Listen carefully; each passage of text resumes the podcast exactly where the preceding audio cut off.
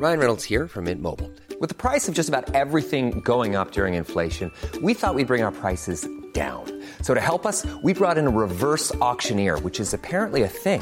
Mint Mobile unlimited premium wireless. Ready to get 30, 30, bit to get 30, bit to get 20, 20, 20, bit to get 20, 20, bit to get 15, 15, 15, 15 just 15 bucks a month. So, Give it a try at mintmobile.com slash switch. $45 upfront for three months plus taxes and fees. Promo for new customers for limited time. Unlimited more than 40 gigabytes per month. Slows. Full terms at mintmobile.com. Heraldo Radio. La HCL se comparte, se ve y ahora también se escucha.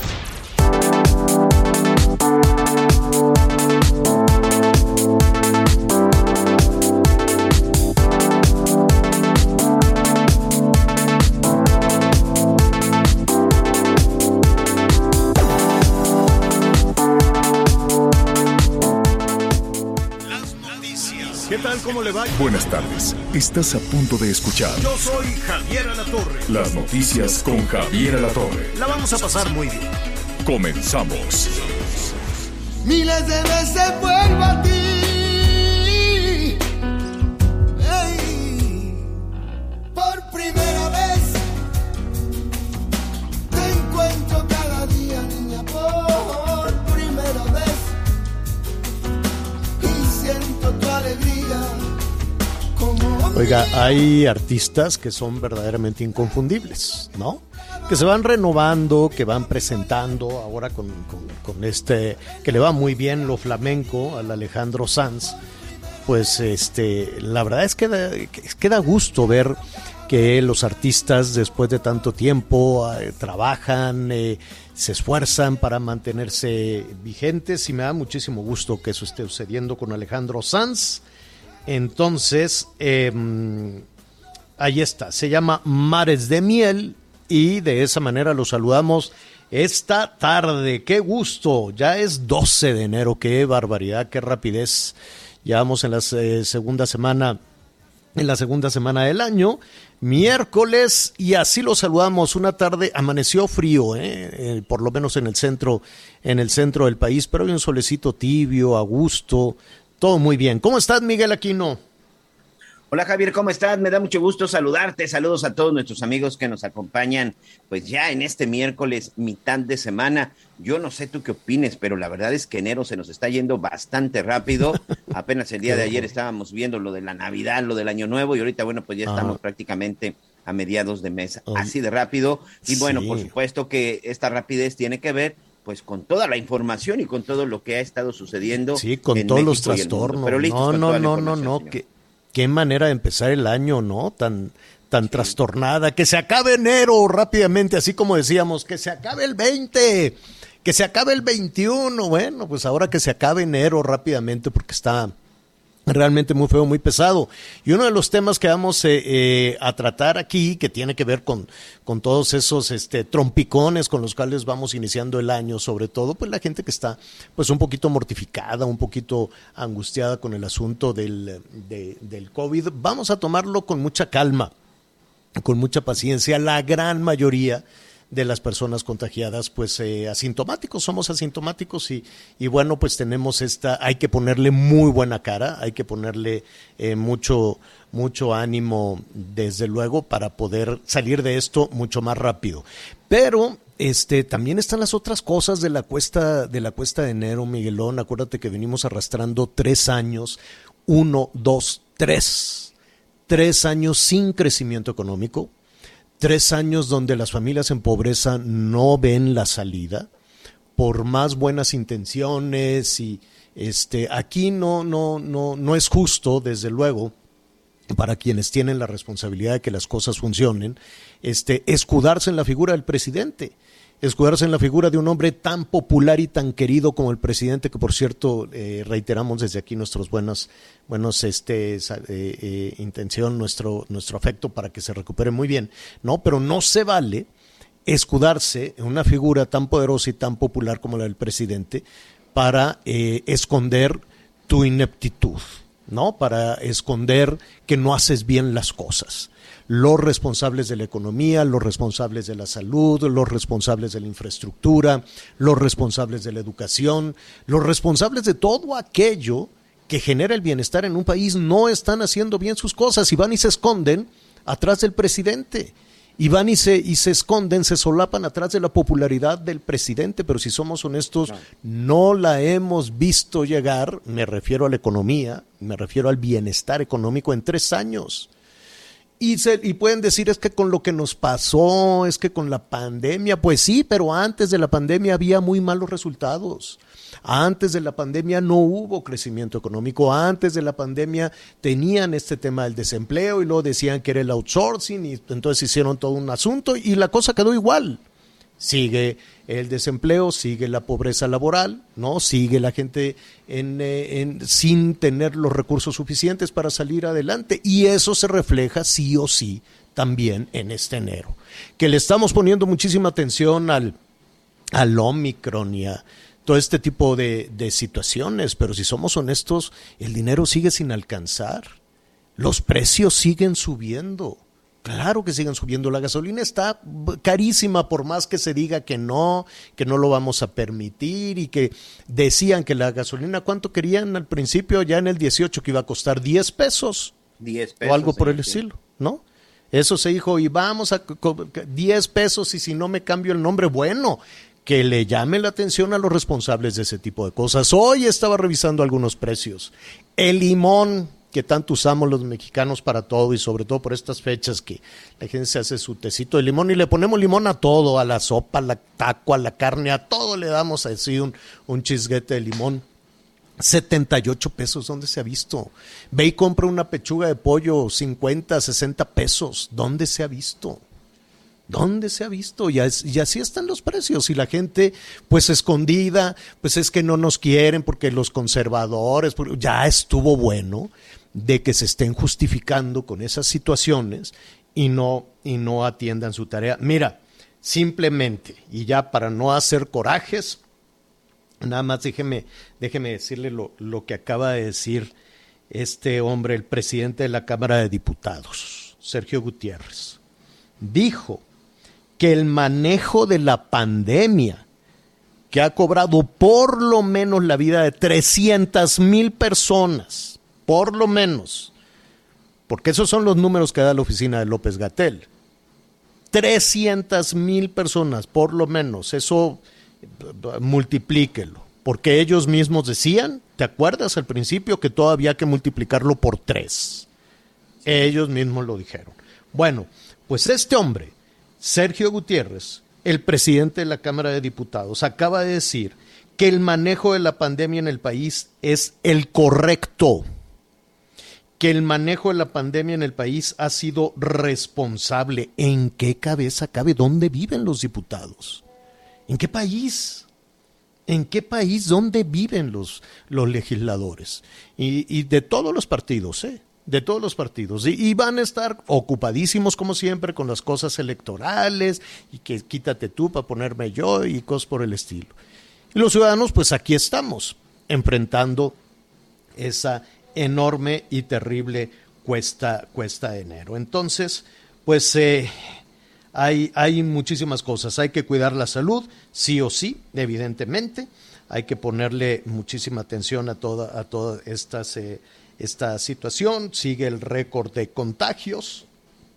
Y mire, es tan contagioso este bicho, esta mutación, Omicron se llama, que eh, hay que también ver las cosas eh, independientemente del desastroso manejo de la pandemia. Desastroso, terrible manejo de la pandemia. No se compraron pruebas, no hay pruebas. Y luego sale este señor López Gatel a decir, no, no se haga pruebas, no es necesario. Pero entonces, ¿por qué ellos sí se hacen pruebas? Ahí viene una gran contradicción. Sale Oye, el gobierno a decir, que ellos no... no les cuestan, ¿eh, Javier? Perdón Aparte. que te interrumpan, señor. Que a ellos Ajá. no les cuestan y que pruebas que en una familia que no tiene oportunidad porque no tiene seguro social o porque no alcanza en los kioscos, tiene que pagar por lo menos de 500 a 1000 pesos por prueba. Uh -huh. Así es. Y además, ve, ve la, la, gran contradicción. En el mismo día, en el mismo día en que sale el, el, el, subsecretario y los responsables sanitarios también en la Ciudad de México a decir, no, no es necesario hacerse pruebas. Si, si se siente mal, pues quédese aislado Puede ser Omicron, ¿no? Puede ser COVID, o puede ser un catarro, puede ser influenza, puede ser tantas cosas, pero pues quédese allí eh, eh, encerrado. Y si no tienes el diagnóstico, si no sabes lo que tienes, ¿qué remedio te van a dar? No creo que sea el mismo remedio para el COVID que para la influenza que para un catarro común. Me, imagino. Entonces, resulta que esa enorme maroma que están haciendo, como no compraron las pruebas, como traen un verdadero desorden, dijeron, no, no es necesario hacerse pruebas. Bueno, si tú le dices como autoridad a la ciudadanía, quédate en tu casa, no es necesario hacerte pruebas, ¿por qué ellos sí se hacen pruebas? ¿Por qué todos los que estuvieron? Es más, ¿por qué el presidente entonces se hizo una prueba? ¿Por qué todos los que estaban ahí con el presidente se hizo una prueba? La misma Claudia Sheinbaum, hoy, hace un ratitito, y déjeme decírselo para no equivocarnos, dice, eh, dice aquí que, eh, a ver, a ver, a ver, a ver rápidamente, eh, que se hizo una prueba o sea, su gobierno le está diciendo a la gente, este señor Clark, le está diciendo a la gente, no se hagan pruebas, no es necesario, si tiene un síntoma que ese ahí. Pero su jefa sí va y se hace la prueba. Y como dices tú, no creo que lo pague de su bolsillo. Seymour informa que ya se aplicó la prueba de COVID hoy y que resultó negativa. Y entonces pues ya se quitó el, el cubrebocas para, para la conferencia de prensa. ¡Qué incongruencia! Entonces yo no entiendo por qué el gobierno dice, yo sí me voy a hacer las pruebas, pero tú no. Ciudadano, tú no. Tú tienes que hacer fila y estar ahí desde la madrugada y espérate en un kiosco o en una oficina del Seguro Social o en una clínica de estas y vamos a ver, vamos a ver qué sucede. Y todavía sale el presidente de la Cámara de Diputados a decir que eso es correcto que la estrategia de la pandemia es correcta. A ver, o, es un asunto, digo, me queda, me queda claro que la motivación es electoral, que la motivación es política. No, no está hablando del lado de la ciudadanía, está hablando del lado de sus intereses políticos o de lo que usted, de lo que usted quiere y mande. Eso es lo que hay en este, en este tema. Oiga, por cierto, vamos a ver al rato cómo les está con esto de que hay pues tanto contagio y sobre todo las trabajadoras y trabajadores que tienen que pues que están en una lonchería, que están en una en un negocito, en una cafetería, en una cocina rápida o en un restaurante grandote. Este, pues tienen que seguir atendiendo a la gente. Yo no sé, Miguel, ¿tú hace cuánto que, que no visitas un restaurante? Fíjate que lo hicimos eh, en diciembre, lo hicimos en diciembre, precisamente en la, el día de la Navidad. Y pues sí, hay mucha gente que lamentablemente nos decía pues que no nos ocurrió, fíjate que nos ocurrió también un incidente en un restaurante, pero que fue de comida rápida, en donde se tardaron 40 minutos para entregarme un servicio. Entonces hubo un momento que me acerqué y le dije, oye, creo que ya es demasiado tiempo, y sí me lo dijeron tenemos dos cocineros y los dos están fuera. La gente que está ahorita entró de emergencia, el que está preparando la comida es uno de los meseros, por favor, tenga paciencia. Upa. Entonces, pues mire, de lo que se trata es de apoyarnos entre todos, nada más que habrá que extremar las este pues las medidas, ¿no? La, la precaución, que además pues yo no sé qué tanto dinero hay como para como para salir a, comer a la calle o, cosas, eh, o cosas así por, por, por el estilo. Entonces, eh, al ratito vamos a platicar con eh, precisamente el, el titular, el presidente de la Cámara Nacional de la Industria Restaurantera, la Canirac. Este, para ver qué medidas están tomando, cómo les está afectando esto, qué, hacen ellos como empleadores desde un restaurante chiquitito que tenga dos, tres mesitas hasta un restaurante grande. Hay que recordar que en muchos eh, lugares de este país, pues eh, se vive de las propinas, tienen un, sueldo eh, que no es necesariamente el mejor. Hay muchas personas que, que, viven de, de, las propinas, que se las reparten entre, entre todos, ¿no? Y entre la cuesta de enero entre el, que el bolsillo nomás no se recupera y entre pues un poquito la incertidumbre de salir a la calle, pues vamos a ver cómo les está, eh, cómo les está pegando, qué decisiones tienen, o probablemente van bien. Vamos a escuchar, ¿no? Probablemente van bien en todo esto. Vamos a platicar al ratito con Germán González. Y otro de los temas que ha dominado la conversación, eh, atención nuestros amigos de Banamex, que nos están este, preguntando, oiga, ¿qué va a pasar con mi Afore? ¿Qué va a pasar con mi dinero? ¿Qué va, la, la, la deuda? Eh, de, de, la tarjeta de crédito, si ya van a vender Banamex, la pago o no la pago, en fin, tantas dudas que hay en, en, este, en este tema, que en un ratito más vamos a hablar, vamos a ver de qué se trata, qué se vende, cómo se puede vender City Banamex, que, no, que, que ya tenía además una, una experiencia previa. Y, y mire, Ah, independientemente de eso, que la gran preocupación de nuestros amigos, que todavía no empezábamos el, el programa cuando ya estábamos recibiendo algunos, eh, algunos mensajes. Mire, nuestros amigos que nos sintonizan en eh, Mérida, por ejemplo, la Casa Montejo, bellísima, ahí en el Paseo Montejo, pues yo supongo que también va a estar a la venta. Quienes nos escuchan en la Ciudad de México, pues está el Palacio Iturbide, que es, la sede de un museo, que está este, impresionante. Allá en Guanajuato eh, hay una casona, en, ¿cómo se llama? Eh, la Casa del Mayorazgo de la Canal en San Miguel Allende. Bueno, pues también va a estar a la venta. Obras, mire, hace poquito, el año pasado, entró en una subasta histórica por su cotización, obra de Frida Kahlo Ah, bueno, pues también hay obra de Frida Kahlo, hay obra de Rivera, de Siqueiros, eh, en fin, hay un acervo. ¿Qué va a pasar con él? ¿Lo van a vender eso también? ¿O eso se lo van a reservar los de City y, van a tener pues la propiedad, los derechos sobre este tipo de monumentos y de obra de que, que sumada pues son millones y millones de dólares. Pero lo que nos ocupa eh, es nuestro dinero, sobre todo aquellos cuentavientes o aquellos que tienen deudas, que tienen un, eh, un eh, ¿cómo se llama? Un, crédito, una hipoteca, o la misma tarjeta de crédito que está ardiendo en esta cuesta de enero y sobre todo la preocupación de las afores también.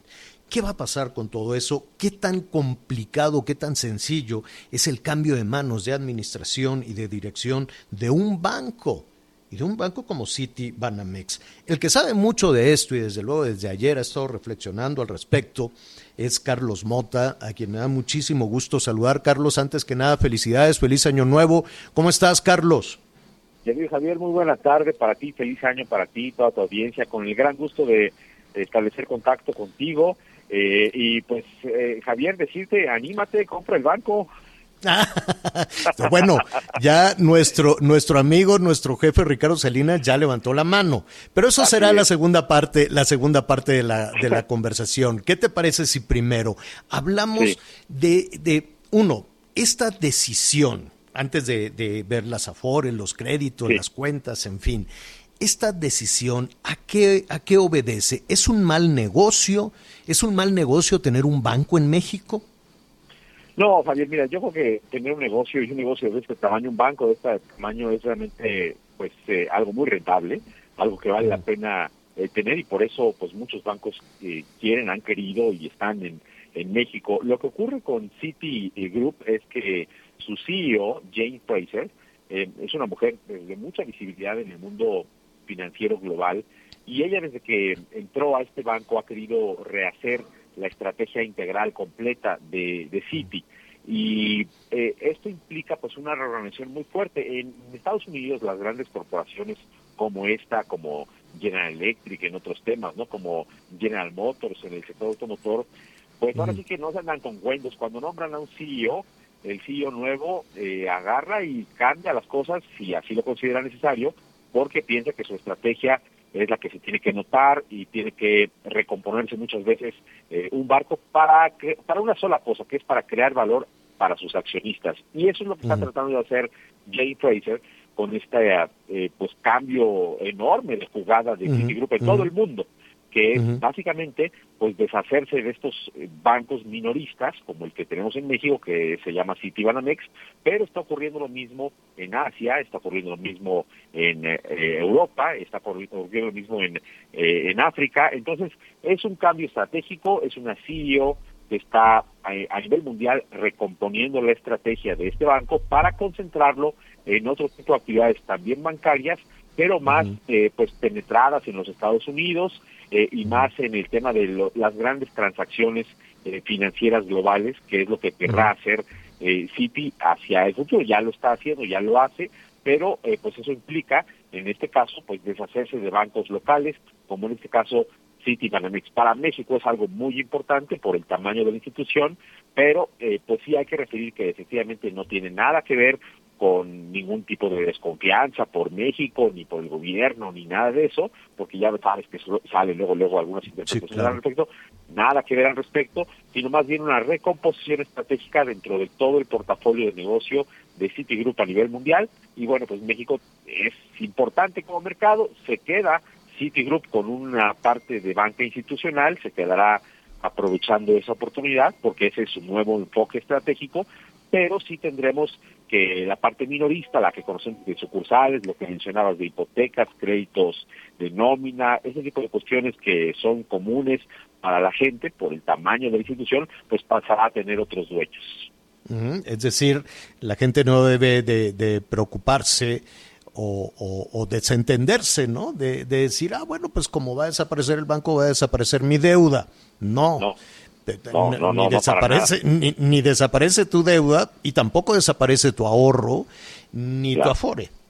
No, para nada, para nada. Al contrario, pues lo que vamos a ver es que estos activos se cuidan mucho en transacciones de este tamaño, de esta envergadura, y pues los nuevos dueños también querrán, por supuesto, eh, cobrar las deudas que se tengan con la institución, lo cual pues es normal. Si tienes una hipoteca a 20 años y vas en el año 5, pues tienes que pagar los siguientes 15 que te tocan, no importa quién sea el dueño del banco. Y lo mismo para otro tipo de créditos. Y sí, muy importante, también si tienes ahorros en ese banco, pues no van a desaparecer ni nada, siguen cuidados, solo que tendrán otros dueños. Son jugadas a nivel mundial de negocios y eventualmente pues lo veremos cambiar de mano, pero sí tendremos pues que eh, los clientes irán viendo, eso sí, pues otro tipo de sabor respecto de la experiencia de cliente que se tenga en el largo plazo con los nuevos dueños, que ni siquiera sabemos quiénes podrían llegar a ser, pero sí, las las obligaciones que tienen, deudas, pues sí hay que pagarlas y los activos que tenemos ahí guardados, nuestros ahorros, inversiones, están a salvo, Javier.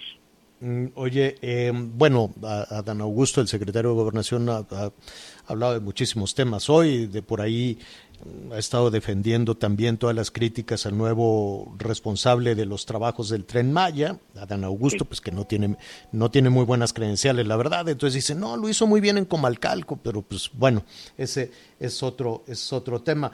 Habló también de esta, de esta eh, situación, de esta retirada de City. Eh, vamos a escuchar si no tienes inconveniente lo que dijo el secretario de Gobernación.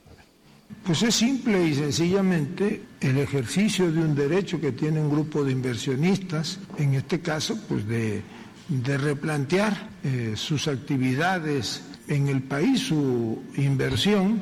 Yo dije hace un momento, son la tercera entidad bancaria del país, creo que es la primera o la segunda en número de sucursales tuvieron ganancias por más de 1.500 millones de dólares el último el último año, pero ellos deciden, como puede decidir cualquier inversionista extranjero o incluso nacional, pues vender esa inversión.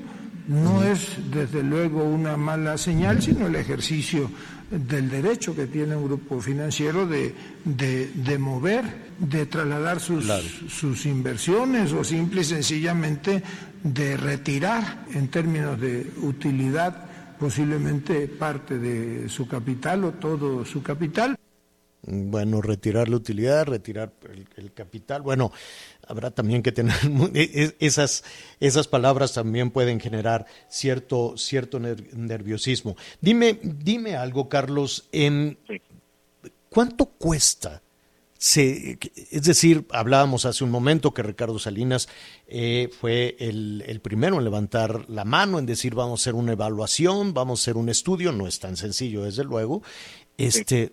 pero ¿cómo saber cuánto cuesta Banamex o City Banamex? Sí, es una gran pregunta, ese de hecho esa es la pregunta que tendrán que responder a lo largo de las siguientes semanas y meses los interesados y la propia City. Te voy a decir que lo que vemos en la bolsa de valores cuando eh, pues eh, sube o baja una acción, lo que nos dice es precisamente eso, el valor de una empresa cuando multiplicas las acciones por el precio que está cotizando. Y es la gran pregunta para la cual yo creo que es muy difícil aventurar una respuesta, porque en primer lugar, eh, el que sale a vender, pues eh, está eh, tratando de maximizar lo que, eh, digamos, obtenga como dinero por lo que vende, pero está en una posición de venta. ¿Qué significa eso? Bueno, pues él quiere vender, en este caso Citi quiere vender esta subsidiaria. No es que este banco pues eh, se lo estén peleando desde hace meses, desde hace años, varias empresas para adquirirlo.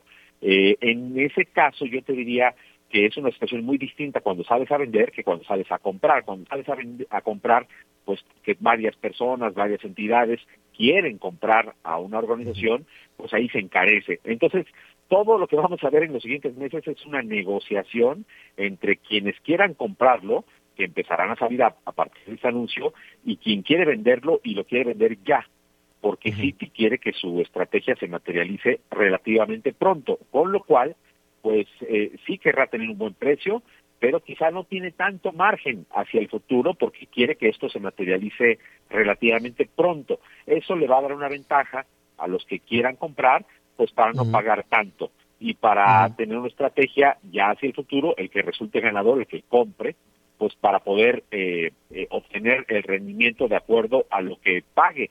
Mira, claro. te acordarás, Javier, que en 2001 este banco, Banamex, antes se vendió en 12 mil. Hey, it's Paige DeSorbo from Giggly Squad. High quality fashion without the price tag. Say hello to Quince. I'm snagging high-end essentials like cozy cashmere sweaters, sleek leather jackets, fine jewelry, and so much more. With Quince being 50 to 80% less than similar brands. And they partner with factories that prioritize safe, ethical, and responsible manufacturing. I love that. Luxury quality within reach. Go to quince.com slash style to get free shipping and 365-day returns on your next order. quince.com slash style. 500 millones de dólares.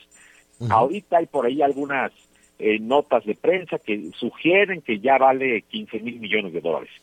Pero yo te diría, bueno, pues quién sabe, ¿no? Porque también claro. tienes ahí eh, de pronto que hay algunos trimestres en donde no le ha ido muy bien o ha bajado algunas rentabilidades en México, pues seguramente el que compra no va a querer pagar tantísimo y va a decir, no, pues no vale tanto, ¿no? Vale a lo mejor uh -huh. 10 mil millones de dólares.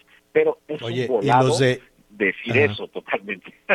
hay, hay, hay, muchas dudas, este, todavía habrá que ver si Citigroup eh, dice, bueno, vendo, se, se, queda con, digamos que con la, eh, con, con, cuentas eh, principalísimas, ¿no? Se queda con cuentas muy, muy, muy fuertes. Quiero entender eso. Con banca institucional, ¿no? Con lo que uh -huh, tiene que ver uh -huh. con eh, digamos, hacer emisiones, eh, estructurar eh, deudas, financiamientos de gobierno, de grandes mm. corporaciones, ese tipo de cosas. Pero la banca minorista yeah. y el préstamo, digamos, a las empresas medianas, eso ya no va a ocurrir Exacto. de parte de esta marca. Mm. A ver si en el paquete no deciden los de Nueva York decir, oye, y me quedo con los Frida Kahlo, con los Riveras, con los Doctor Atl, con los Tamayos, este, que eso parece que no, pero cuenta, ¿eh? Cuenta sí, mucho. cuenta y cuenta mucho. Y sabes, y entiendo que hay una, hay alguna ley en México, ¿no? Que protege también que ciertos uh -huh. activos, si bien pueden a lo mejor estar en manos de extranjeros, pero algunos no pueden salir del país. Entonces, uh -huh. eh, pues tendríamos seguramente, pues ese, eh, eh, aunque tú bien dices, pues no es lo central, pero efectivamente cuenta y pues ese uh -huh. saborcito también lo veremos en los siguientes meses conforme se dé la transacción, a ver dónde quedan. Sí. Sí, sí. Hay, hay mucho tema, por lo pronto te agradecemos y qué te parece si le vamos dando seguimiento y vamos viendo si además de Ricardo Salinas hay alguien más que en este momento esté ya levantando la mano y la otra cosa es quién lo va a decidir, ¿no? ¿Quién Sí, va? pues, quién- Ya dijo la Secretaría de Hacienda, y eso es importante, Javier, que van a vigilar la transacción por lo que tiene que ver con la posible concentración de mercado. Es lo que emitió Hacienda en un comunicado hace como una hora. ¿Y Así qué es. significa eso? Bueno, pues seguramente van a vigilar que los otros bancos grandes extranjeros que ya están en este mercado, eh, pues de pronto no vayan a quedar, si alguno ganara esa adquisición, pues eh, muy concentrado el mercado en, en las manos de algunos. Yo creo que es lo que Hacienda querrá vigilar, pero bueno, pues ya lo veremos. Fíjate, Ya, ya nada más para concluir, nos tenemos que ir a un asunto. La, lo, lo interesante, que, que muchos de los clientes de Banamex, de City Banamex, se quedaron pensando, eh, imagínate a City Banamex trabajando de 9 de la mañana a 9 de la noche los 365 días del año. Eso fue parte de la propuesta de Ricardo Salinas, ¿eh? Sí, que es está un muy interesante. del juego en donde él, como jugador importante de, de la banca con Banco Azteca, dice ayer, levanto la mano, quiero saber cuánto cuesta y eventualmente su propuesta de valor, que ya la hemos visto en otras eh, en, en otras áreas, como en el propio Banco Azteca, con ese horario que mencionas, pues lo podríamos ver acá. No, bueno. Pues fíjate que superada la incertidumbre por el anuncio, se está convirtiendo en una buena noticia esta, Sí. esta- to- to- todo este tema. ¿eh? Es una buena noticia para el país. Yo creo que eh, es, es natural a un país de este tamaño y, y yo creo que abre puertas para oportunidades Claro. para, para mucha gente y nos va a ir bien con esto, Javier. Claro, seguramente. Carlos, un abrazo, feliz año nuevo y este nos gustará, si nos permites, continuar con este con este tema y otros temas también en esta cuesta de enero que se antoja complicadísima como las tres anteriores. Tres es, cuestas de enero al hilo, sin crecimiento y con pobreza, algo que también hay que tomar muy en serio. Gracias, Carlos, felicidades. Un abrazo, Javier, cuenta conmigo, gracias. Gracias. Una pausa y volvemos. Sigue con nosotros. Volvemos con más noticias. Antes que los demás. Heraldo Radio. La HCL se comparte, se ve y ahora también se escucha.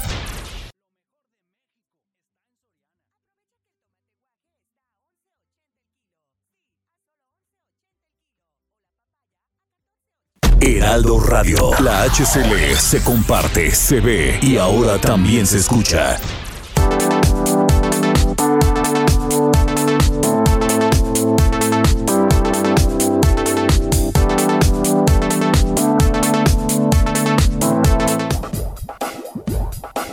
Todavía hay más información. Continuamos. Bueno, eh, le enviamos un saludo a, José Rosa Saispuru.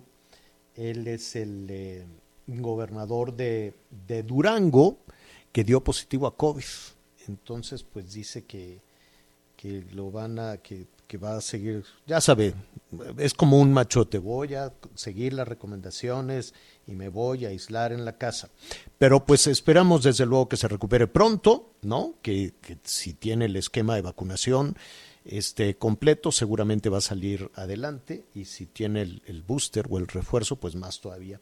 Entonces, este, esperamos desde luego que el gobernador de Durango se recupere, que el presidente de la República se recupere, eh, Diego Sinuel, gobernador de Guanajuato, se recupere, Lorena Cuellar, la gobernadora de Tlaxcala, se recupere. ¿Quién más tiene COVID de los de los machuchones esta de gobierno? Esta mm, eh, la, la Tatiana Cloutier, la Tatiana Cloutier, que es la, la secretaria de, de Economía, que se recupere. Me faltan más secretarias que, que también por ahí ya dieron positivo y subsecretarios. Bueno, mire, la María Luisa Albores, que se recupere.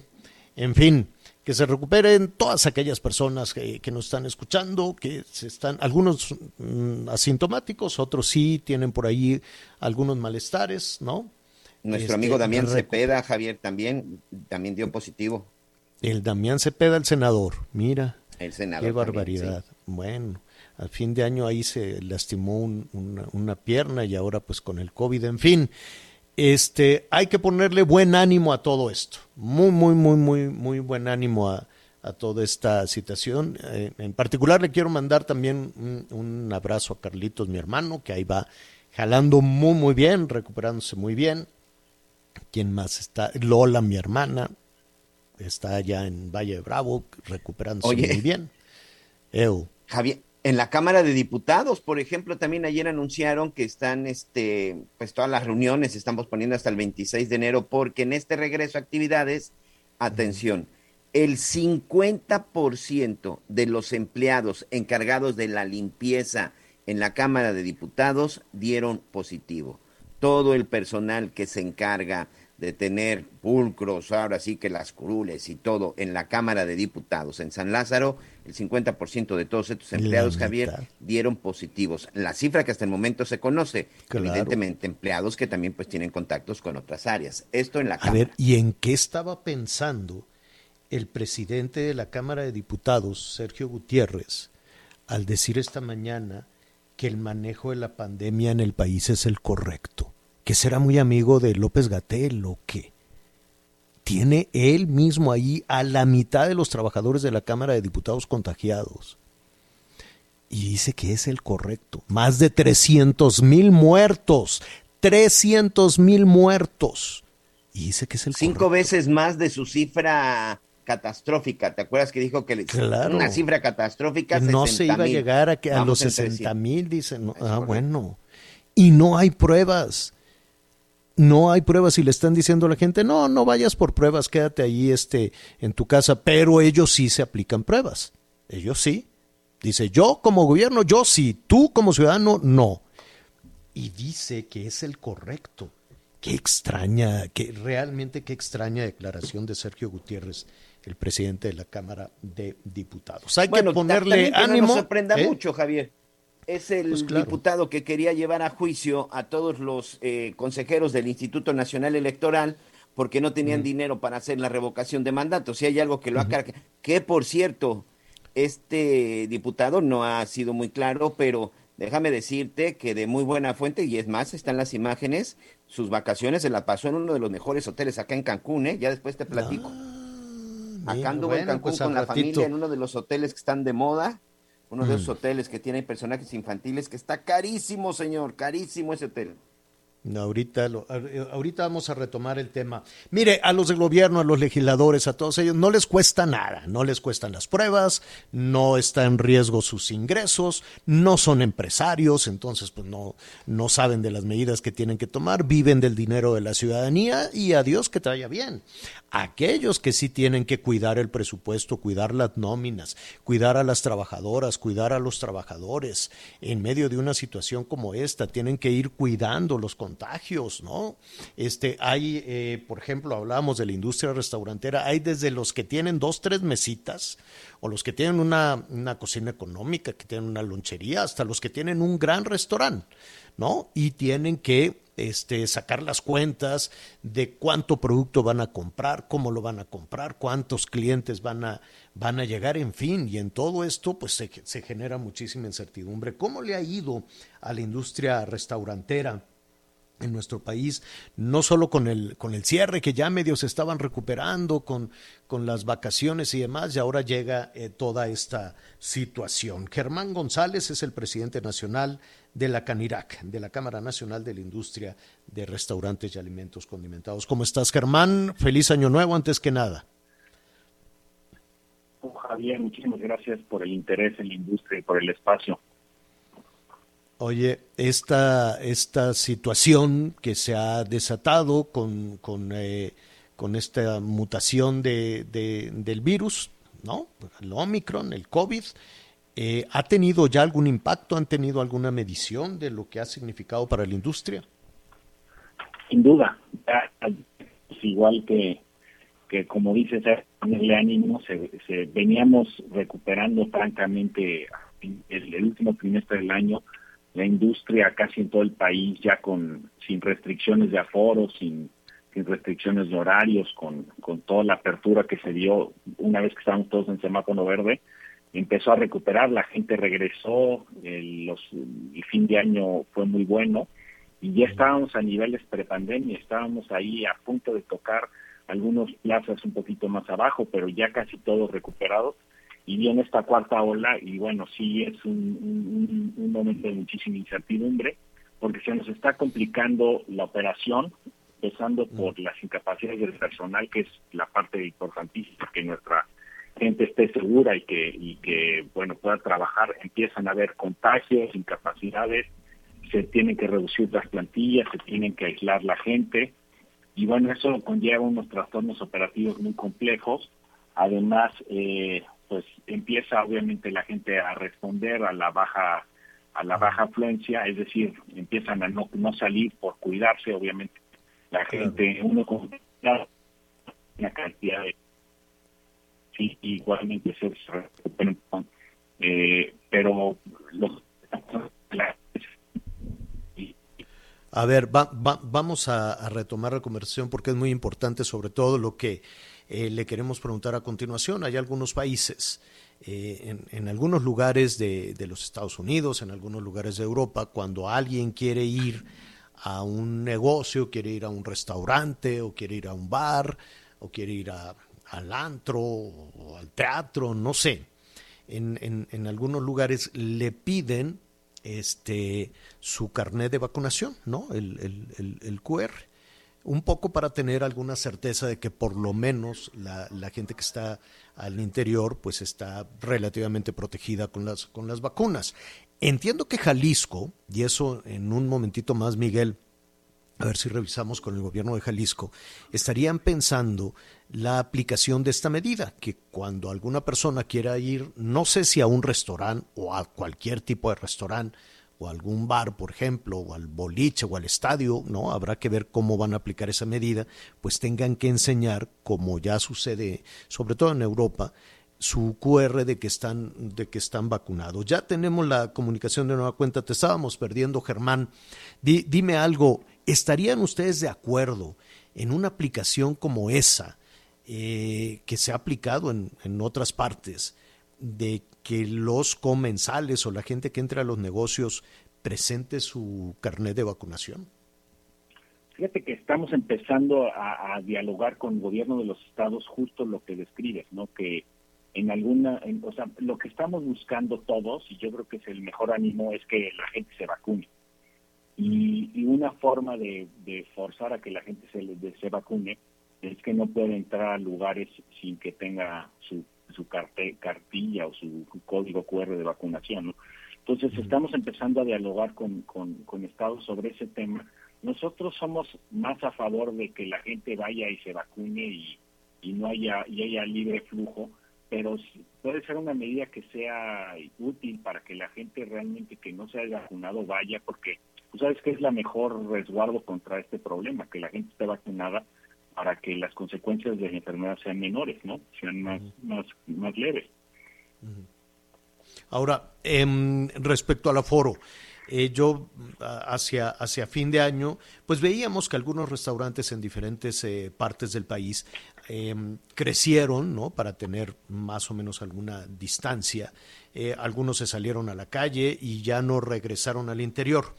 Em, ¿qué, qué, qué, opinas de, del tema del, del, del, aforo, del número de, de clientes que debe de haber en un restaurante? ¿Consideras que no es necesaria esa esa modificación. Por lo pronto la Ciudad de México no lo, no, no lo está pensando, no está pensando en ninguna restricción a las actividades comerciales. O sea, la lógica, Javier, de, de esta medida fue que los contagios en, al aire libre se reducen dramáticamente. Entonces, uh -huh. Eh, si tú puedes ocupar espacios al aire libre donde la gente pueda recibir, digamos, el servicio, pues tienes una ventaja eh, respecto a la pandemia. Y de ahí viene el, programa este, por ejemplo, en Ciudad de México y en otras partes del, del país, eh, los programas de Ciudad al Aire Libre, que probaron ser muy lindos y la gente disfruta mucho este, las terrazas y los espacios. Obviamente, al principio la lógica era, como no puedes utilizar los, este, los interiores, porque ahí hay más peligro de contagio, y ahorita en esta lógica que estamos viendo en estos momentos vuelve a ser muy válida, vuelve a ser muy vigente, pues lo que tienes que hacer es tratar de, de, de dar el servicio al exterior, donde se reduce. Entonces, eh, todo el mundo se extendió y la idea era regresar conforme fueran recibiendo los espacios al, al, interior. Y ese, eso es el diálogo que tenemos hoy con la Ciudad de sí. México en específico, sí. de cómo nos regresamos. Digo, para algunos, para algunos se duplicó, ¿no? Veíamos que estaba lleno al interior y lleno al exterior digo, después de un año tan cuesta arriba, tan complicado, pues, pues ahí les... le- y, le- y de ahí les- sale el ordenamiento de que no puede ser más del 75% de lo que tenías en el interior. Ese es el, digamos, el, el gran acuerdo final que, que hay en la Ciudad de México para que la gente se reduzca. Ahora viene esta cuarta ola y de repente, pues en pausa, oye, va- vamos a tratar de no, de privilegiar primero que se sienten fuera y después adentro, pero esto viene. O sea, una vez que se normalicen los contagios y, y regresemos a la normalidad, que espero que sea pronto, como lo hemos visto en Europa, que Claro. es un tema de cuatro seis semanas, ocho semanas, vamos a volver a, reducirnos hacia, hacia los exteriores y retirarnos al 75% como dice el ordenamiento. Eh, de alguna manera, eh, de alguna manera, Germán, estamos platicando con Germán González, el presidente de, de la Canirac. Em, de alguna manera, el tema está relativamente controlado con los restaurantes, ¿no? La distancia, algunas mesas quedan reservadas o los espacios al aire, al aire libre. Em, en fin de año, pues fue relativamente difícil controlar el acceso a los bares, que la gente se divirtiera y los abrazos y las canciones y todo este tipo de cosas. ¿Qué vamos a hacer con eso? Pues tenemos que seguir redoblando el esfuerzo del protocolo. El protocolo es la distancia, la- el- los elementos de protección personal, especialmente para los trabajadores, también para los clientes, los filtros sanitarios y, y- y la responsabilidad de que si tienes síntomas no puedes no puedes estar circulando, ¿no? O sea, Claro. eh, ya viste ahorita está la discusión de las pruebas o no las pruebas. Tú sabes que en la industria tenemos te- te- hasta septiembre nosotros hacíamos eh, muestreos de 5% del personal lo lo lo, lo muestrábamos a nuestro ¿Y, costo y y lo, va- lo van a seguir haciendo? lo vamos a tener que empezar a hacer otra vez porque si no lo que haces es brotes en tu en tu Claro. centro de trabajo y es un peligro para imagínate, todos. se te contagian todos. La Cámara de Diputados tiene al 50% de los trabajadores al día de hoy contagiados. Vamos a ver al Pues final de la semana. ¿no? y es y es lo que pasa, entonces tienes que estar haciendo muestreos y el filtro Claro. con mucha disciplina y no aflojar nada en el tema de, de- del protocolo sanitario de los de los elementos de protección, las caretas, los cubrebocas, el Ujú. gel, lavado de manos, o sea, no podemos aflojar si queremos seguir abiertos, porque el reto es eso, mantenernos en esta etapa, va a haber menos gente, vamos a tener bajas de personal y te- tenemos que dar el servicio, entonces tenemos que hacer ese esfuerzo, Claro. estar bien coordinados, bien Claro. concentrados y bien Germán, disciplinados. Germán, eh, eh, te, eh, te- te agradezco mucho. Nos tenemos que ir. Solo te quiero preguntar algo. ¿Es seguro? ¿Es seguro ir a un restaurante hoy?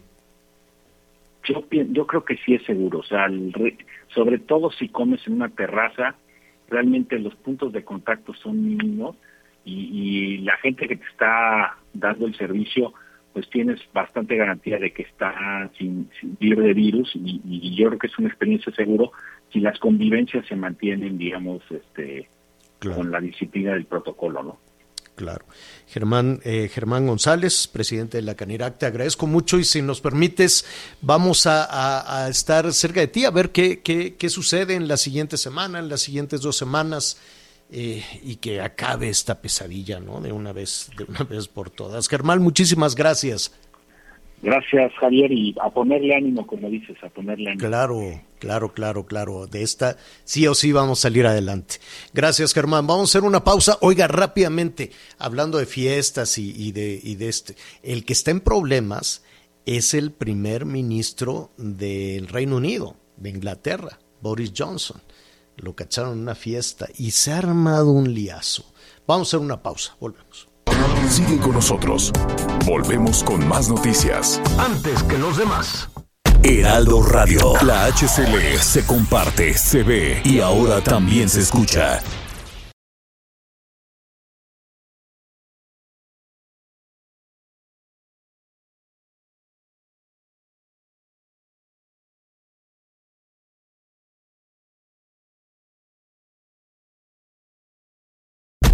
Radio. La HCL se comparte, se ve y ahora también se escucha.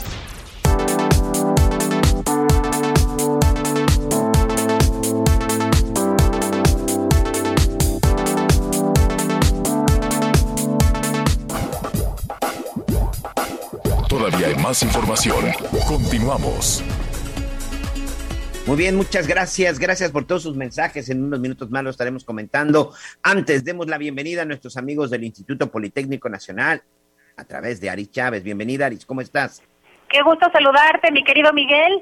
Pues mira, con estas noticias tan terribles que tenemos con este este tema de los contagios que nos ha dejado las vacaciones, nosotros ya en el Instituto Politécnico Nacional, fíjate que ya llevábamos un rato monitoreando precisamente porque pues sabíamos que iba a haber un despunte en, en los contagios en este fin de año.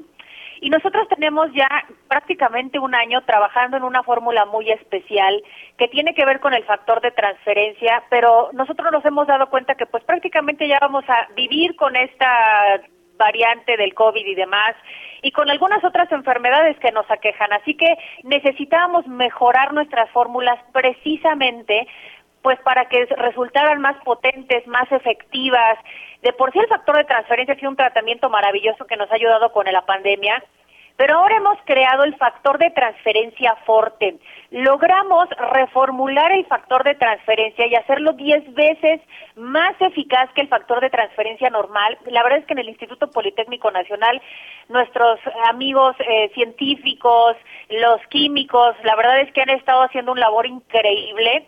Y este factor de transferencia muy especial logró fortalecer hasta 600% nuestro sistema inmunológico. Con el factor de transferencia normal, ya teníamos un 400% de elevación en nuestro sistema inmunológico, que ya era excelente, pero esto hemos logrado 600%, nos garantiza que desde las primeras dosis empezamos a destruir en nuestro organismo virus, bacterias, hongos, células enfermas en un tiempo récord, de verdad desde las primeras dosis empiezas a sentirte muy bien. Y tenemos pacientes diversos, pacientes con más de 150 enfermedades que se han acercado con nosotros y han visto muy buenos resultados principalmente en las enfermedades respiratorias que van desde las alergias, asma, bronquitis, neumonía, gripa, pulmonía, todas estas enfermedades que hemos visto durante la pandemia y que con el factor de transferencia hemos visto excelentes resultados. Esta nueva generación que hemos creado de factor de transferencia fuerte ha logrado en tiempo récord recuperar a nuestros pacientes. También vemos pacientes con cáncer, diabetes, lupus, fibromialgia, esclerosis múltiple, VIH, herpes zóster. Hay enfermedades, incluso los tratamientos, como algunas, algunos medicamentos que deprimen nuestro sistema inmunológico y por eso nos sentimos tan cansados, tan débiles, con mucho sueño cuando empiezan a tomar el factor de transferencia, pues te empiezas a sentir con mucha más energía. Hay que entender que necesitamos crear ahora nuestro cuerpo más resistente y el factor de transferencia nos está ayudando muchísimo y hoy te tengo una excelente promoción para que lo adquieran, una promoción muy económica que no habíamos lanzado antes, así que pongan mucha atención, tienen que comunicarse al 55 56 49 44 44. Hoy van a poder adquirir muy económico un paquete de 50 dosis de este nuevo factor de transferencia Forte y en la compra de ese paquete les estamos regalando otro igual, mi querido Miguel. O sea, viene dos por uno y además regalos, un paquete sanitizante que trae careta, cubrebocas, gel antibacterial para seguirnos cuidando. Viene un reloj inteligente con pantalla touch para que lea sus mensajes, revise sus redes sociales. Vienen los audífonos AirPods Bluetooth y además de pilón la máquina de coser portátil que todo mundo debe de tener en su casa que repara cualquier prenda al instante y si marcan ahorita todos esos regalos van para usted además del 2 por 1. Entonces ahí le va el número 55 56 49 44 44 el 55 56 49 44 44. ¿Cómo ves, mi querido Miguel? Perfecto, pues ahí está la información. Aris, te mando un abrazo. Buenas tardes. Muy buenas tardes. Vamos a una pausa.